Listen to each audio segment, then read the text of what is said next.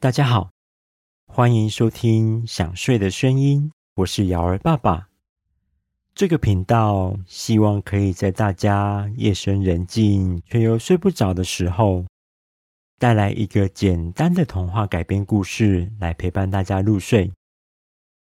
今天是这个频道的第五十二集，在上一集的故事里。我们说到，温蒂在地下之家里说着关于母爱的故事给男孩们听，描述不管孩子们离开妈妈有多久，妈妈一定会开着一扇窗户等着孩子们回来。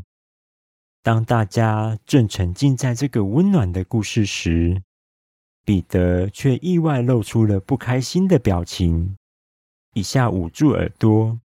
一下又拿枕头把自己的头盖住，不想多听一句话。究竟彼得为什么会有这样的举动呢？那么今天的故事就要开始喽。温蒂在地下之家里说完关于母爱的温暖故事之后，彼得突然刻意的发出痛苦的呻吟声。温蒂以为他是因为生病。身体不舒服才有这些举动。温蒂小心翼翼地碰了碰他的额头，看看有没有发烧，并说着：“怎么了，彼得？你哪里疼痛吗？”彼得严肃地回答说：“我不是身体的疼痛。”温蒂反问说：“那是什么样的疼痛呢？”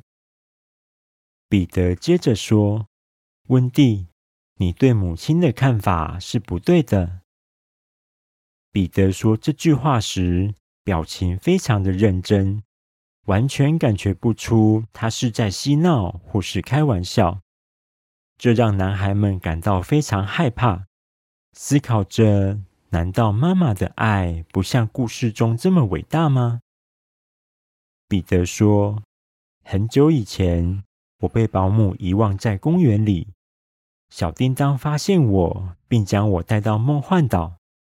我在这里生活了很久，虽然在这里很快乐，但我还是常常想起我的妈妈。我也和你们一样，以为妈妈会永远留一扇敞开的窗户等着我回来。于是我飞回我出生的城市，并且根据记忆找到了我的家。当我飞到窗户外面，却发现窗户被锁上了，而原本属于我的婴儿房里，还有另一个男孩躺在我的床上，而我的妈妈正温柔地看着他。我感觉到自己被遗忘了，被那个孩子取代了，所以我伤心地回到梦幻岛，再也不回我的家去了。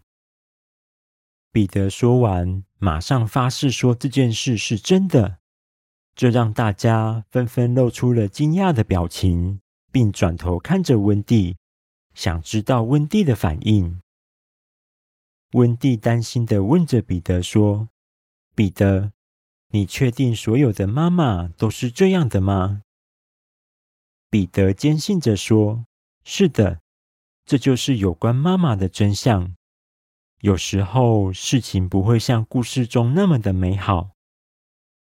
彼得认真的模样，让温蒂原本坚信母爱的想法开始动摇。她紧张的在房间里走来走去，自言自语的说着：“不，糟糕了！也许妈妈也会忘记我，杰佩托叔叔也会忘记皮诺丘，还有杰克的妈妈也是一样。”我们得快点回家才行。图特听完，一脸伤心地说：“温蒂，你今晚就要走吗？”温蒂回答说：“是的，我还必须赶快找到在森林里进行特训的杰克与皮诺丘呢。”小卷毛也伤心地说：“温蒂，不要走。”男孩们一听到温蒂马上就要离开，纷纷伤心了起来。虽然以前他们没有妈妈也能过得非常好，但是温蒂的到来让他们感受到有一个妈妈是多么温暖的事情，现在温蒂要离开了，他们突然不知道没有了妈妈要怎么生活下去。温蒂看着沮丧的男孩们，心中也是满满的舍不得。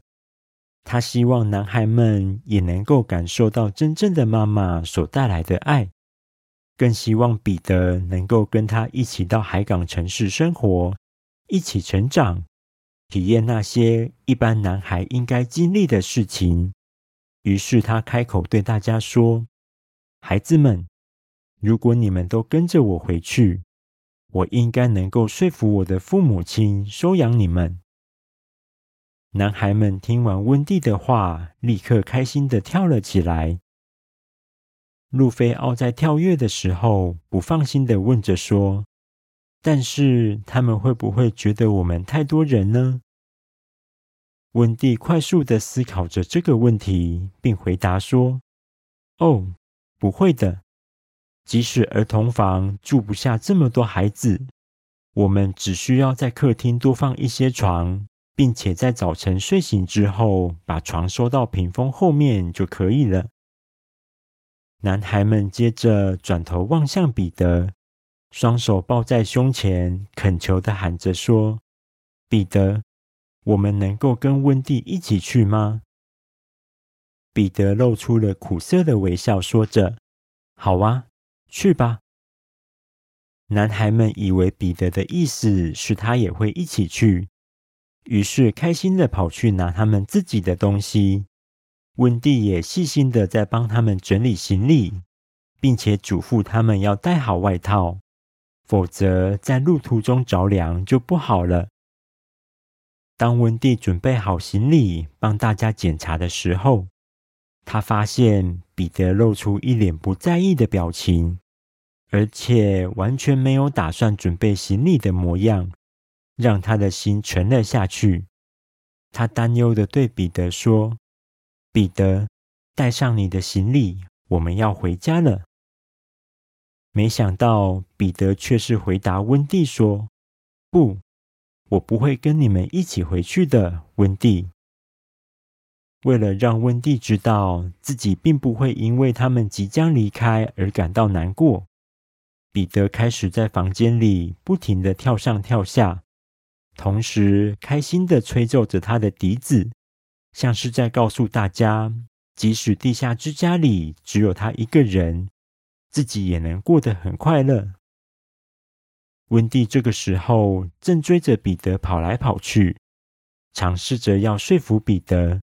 他说着：“也许我们可以去找你的妈妈，她会想起你，并且欢迎你回家。”对彼得来说，虽然他曾经有过一位母亲，但是他现在已经不再想念母亲了，因为即使没有她，自己也能过得很好。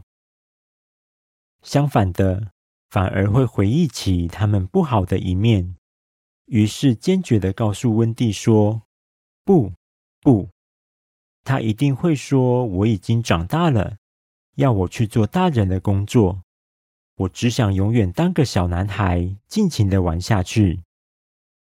说服不了彼得的温蒂，只好走到男孩们面前，告诉大家说：“彼得不愿意跟我们一起回海港城市。”男孩们一听到彼得不愿意去的消息，每个人都傻傻的愣在原地，看着彼得，肩膀上背着的行李也差点掉了下来。因为他们了解彼得，如果彼得说不去，就可能会改变主意，不让他们离开了。但是彼得是一个骄傲的男孩，所以他并没有这么做，反而露出不怀好意的笑脸，暗示大家说着：“如果你们找到了妈妈，希望你们会喜欢她，而且要乖乖听话。”妈妈叫你们做任何事情，要马上去做，尤其是叫你去学校上学跟念书。听到彼得说出这样令人不开心的话语，大家渐渐的感到不安。有些人开始担心，坚持要离开梦幻岛是不是一个错误的决定？看到大家犹豫的表情，让彼得更得意了。他飞到空中，在卧室里绕着圈，继续说着：“好了，再见了，我的伙伴们。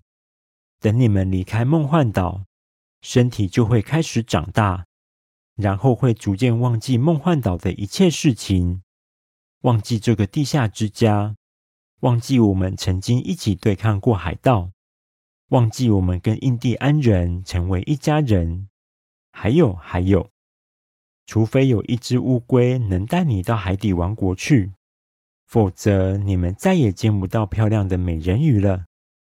等你们完全忘记这里的事情，就永远都回不了梦幻岛了。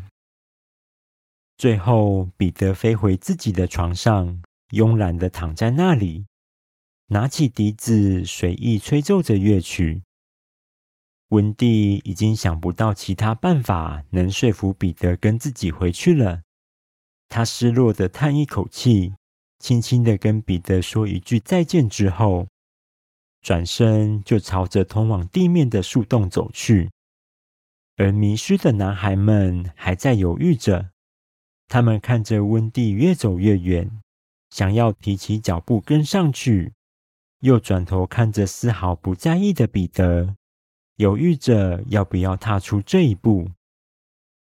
就在这个时候，地下之家上方的枯树林里，意外的传来了战士们的怒吼声以及金属武器互相撞击的声音。这让准备爬进树洞的温蒂紧张的后退好几步，男孩们也全部都一脸担心的站在原地。他们在仔细聆听地面上传来的声音，才知道，原来是海盗们在这个时候发动攻击，袭击地下之家了。好了，第五十二集的故事在这里告一个段落。原来彼得经历过这么令人难过的事情，才会因此坚持不跟温蒂回家。而在地下之家上方守护着男孩的印第安勇士们。是否有办法抵挡海盗的袭击呢？我们在下一集的故事中见喽！大家听到这里有想睡觉的感觉了吗？赶快把被子盖好，调整一个舒服的姿势，准备入睡喽！我是瑶儿爸爸，大家晚安。